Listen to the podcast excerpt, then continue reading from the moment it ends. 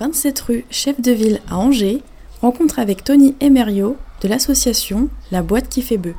Donc la boîte qui fait bœuf, c'est une association loi 1901 qui est un regroupement d'auteurs. C'est un atelier de bande dessinée, comme on appelle ça plus communément. Il y en a dans plusieurs grandes villes et Angers a la chance d'en compter un. Un atelier qui a été créé en 97. Donc euh, comme je disais tout à l'heure, c'est un regroupement d'auteurs. C'est un lieu où les auteurs viennent travailler, échanger, travailler ensemble, même régulièrement. Et à côté de ça, on a pour mission première de promouvoir le 9e art au niveau euh, bah, local dans un premier temps, départemental si on est sollicité, et puis euh, régional, et puis voire national, voire international si j'ai un ça se précise, on sera très content de le faire. Tout ce qu'on peut faire pour promouvoir la bande dessinée et qui passe par la tête euh, des organisateurs de festivals ou autres, euh, on adhère au truc. En tant qu'association, on a été sollicité par euh, plusieurs festivals, notamment en GBD, assez régulièrement. On a fait peut-être facile quatre expositions euh, au fur et à mesure des années. Hein. Tout s'est pas passé euh, la même année, mais depuis que le festival existe, au début des années 2000, il me semble, on a dû en faire au moins 4-5 fois. Et plus récemment, à la médiathèque Toussaint, où on a été exposé pendant un mois pour fêter les 20 ans de la boîte qui fait eux. Et c'est une exposition qui a vocation à être replacée par la suite. On a quand même bon espoir de pouvoir la recaser parce que c'était beaucoup de travail